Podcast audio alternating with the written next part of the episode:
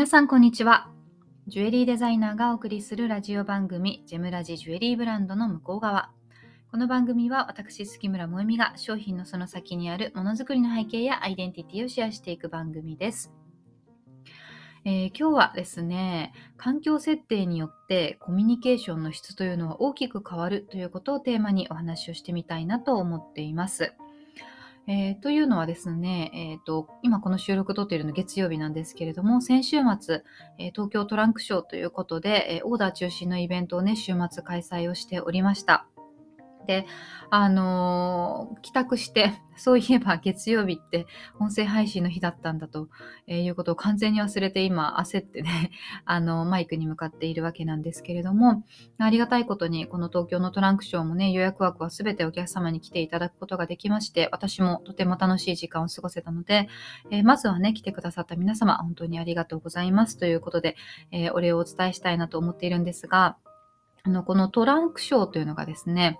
あの、今まではオーダーをするあの、お受けするっていうのを展示会の中でやっていたんですけれども、まあ、ちょっと改善すべき点を、こう、日頃ね、感じていたので、えー、販売するイベントと、それからオーダーを受けするイベントっていうのを分けようということで、今年から始めたものなんですよ。で、あの、オーダーを中心に完全に、あの、1対1というか、1枠1組様のみで、えゆっくりね、あの、ご相談をお伺いできる、えー、まあ、そういった、あの、時間を作るとえいうことを趣旨にしていて、会場もですね、あの、ギャラリーとかではなくて、ホテルを使ってやっているんですけれども、まあ、これも、今まで横浜、神戸、えそれから東京と3回やってきて、え毎回自分の中でも試行錯誤をしながらやっているんですけれども、あそれをこう振り返って比較してみると、やっぱり、その、こちら側がね、主催する側が、えー、その、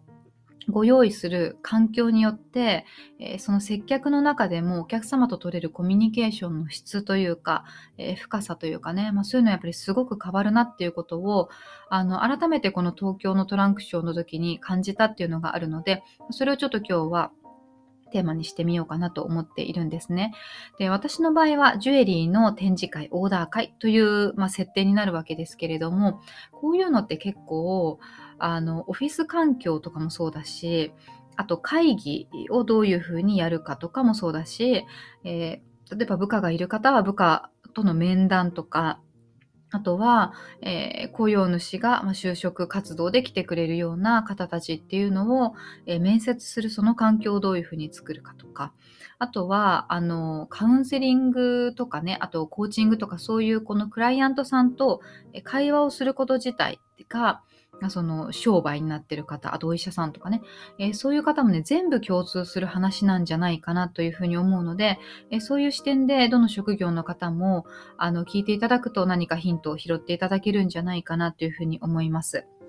で、私の場合はですね、えー、今年、まあ、この3回ホテルでトランクショーしたんですけれども、もともとあのホテルイベントっていうのは、コロナの直前ぐらいに一度企画していたんですよね。で、その時は、もうあの全部準備も終わって、えー、お客様にもうおはがきとか全部送って予約も全部こう埋まっていてっていうところでコロナになってしまったと。で世の中の雰囲気的にも、ね、それからまあそれだけでなくそもそもホテルが閉まっちゃうっていうことになって結局できなかったっていうことがあったんですよね。でもあのなのでそれを含めると、まあ、ホテルを会場に、えー、選んだのが、まあ、4回目ということになるんですけど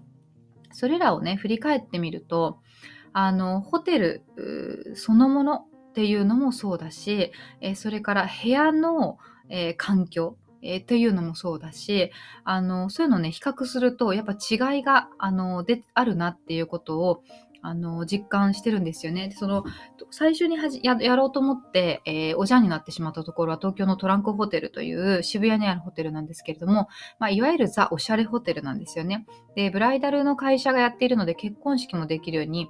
なっていて、で、ファッション系のイベントっていうのも結構多くやっていて、私が部屋を見せていただいた時もですね、あの、前日は木村拓哉さんの撮影でしたとか、えー、そんな感じで、あの、例えば動画コンテンツでもね、確かサエコさんの芸歴何周年のインタビューとかもそこの同じ部屋で撮っていたりとかしましたし、まあそういう風に使われる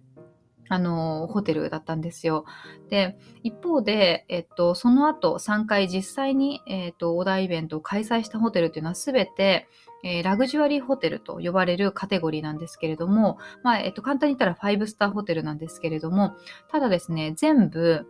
あの、建物が古い、創業年数が、まあ、長いと。そういうちょっと老舗っぽい感じのところだったんですよね。なので、え、内装とか、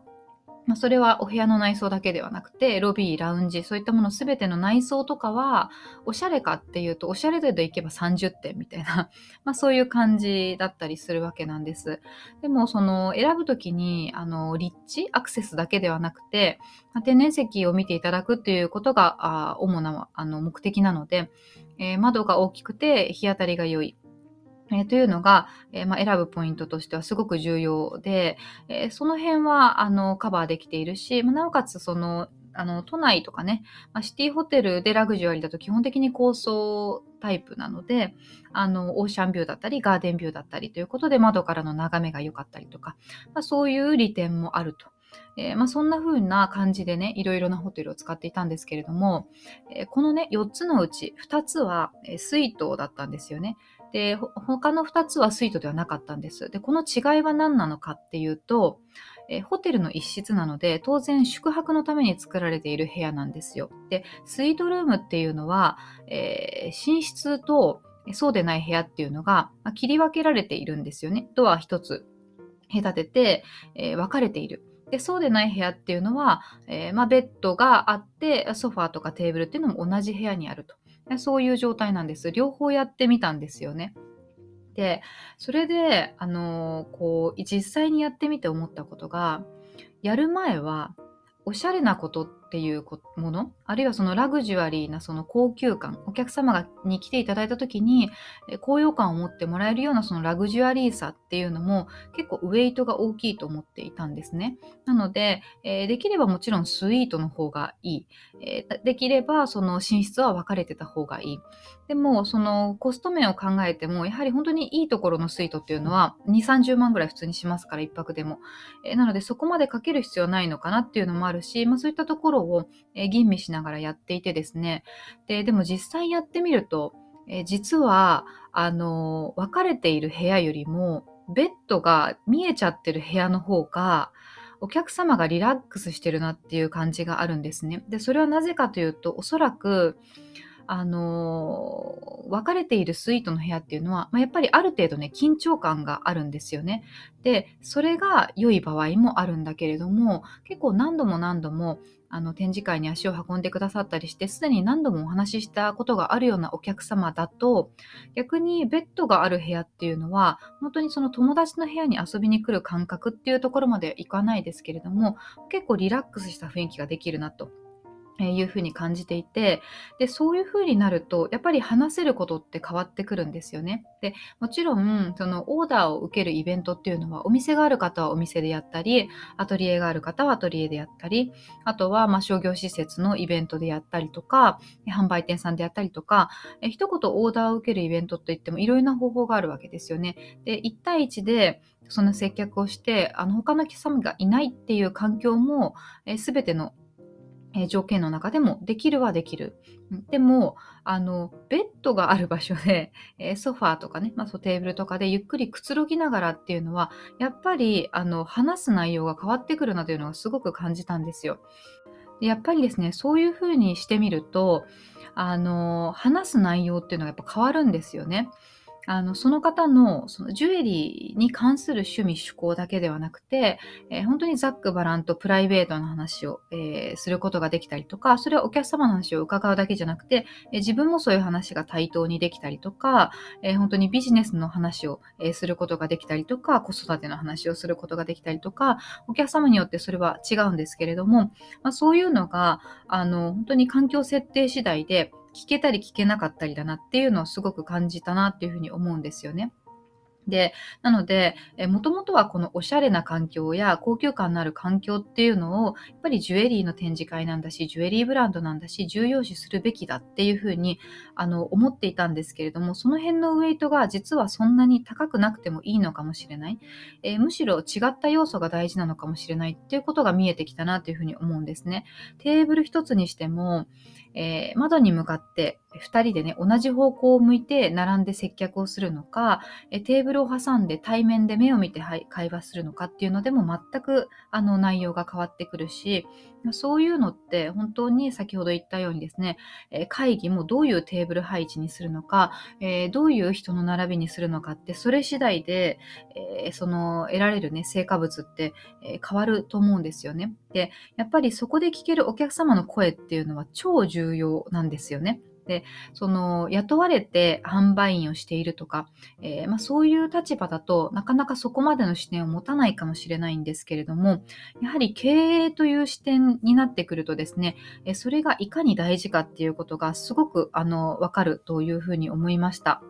で、まあ、その、具体的なことはね、それぞれの方のプライベートなことなので、挙げられないんですけれども、まあ、例えばね、簡単に言ったら、えー、猫舌の方って何名かいたんですよ。で、あの、12月だから寒い時期なので、まあ、当然暖かい飲み物がいいかなと思って、温かい飲み物をね、ご用意していたんですけれども、でも私猫舌なんでっていうことをおっしゃった方がね、結構いたんですね。3名ぐらいいたんですよ。で、そうすると、あ、もしかして12月だけど、あの、普通にね、あの、冷たいお飲み物もご用意しておいた方がいいのかな。12月だから暖かいって決めつけちゃいけないなと。あるいは次回からお茶をお出しするときに、まだちょっと暑いので、っていうことを一言添えられる。でそういうのって、やっぱり、あの、お客様の声を聞いていかないと、サービス向上ってできないんですよね。で、ジュエリーの販売だけをしていると、そういうところにまで、やはり、あの、思考が広がらないんですけれども、やっぱりこういうところでこういう環境を作って接客をさせていただくと、えー、そういう、えー、その、商品、をご説明して販売するっていう、その周りにある他のサービスっていうのをいかにどう作るかっていうことに視点がいくなというふうにえー、思うのでね、えー、なので、やっぱりその環境設定っていうのがいかに大事なのかということは、えー、今回とてもあのすごくよく、え感じたなっていうところがありました。えなのでぜひね、まあ、そういうそのお仕事柄ね、そういった要素があるなというふうに、え思う方はですね、何かしらちょっと、え意識してみるとね、えまた違ったものが見えてくるんじゃないかなというふうに思います。えー、それでは、えー、今日は、え、この辺にしたいと思います。また次回お会いしましょう。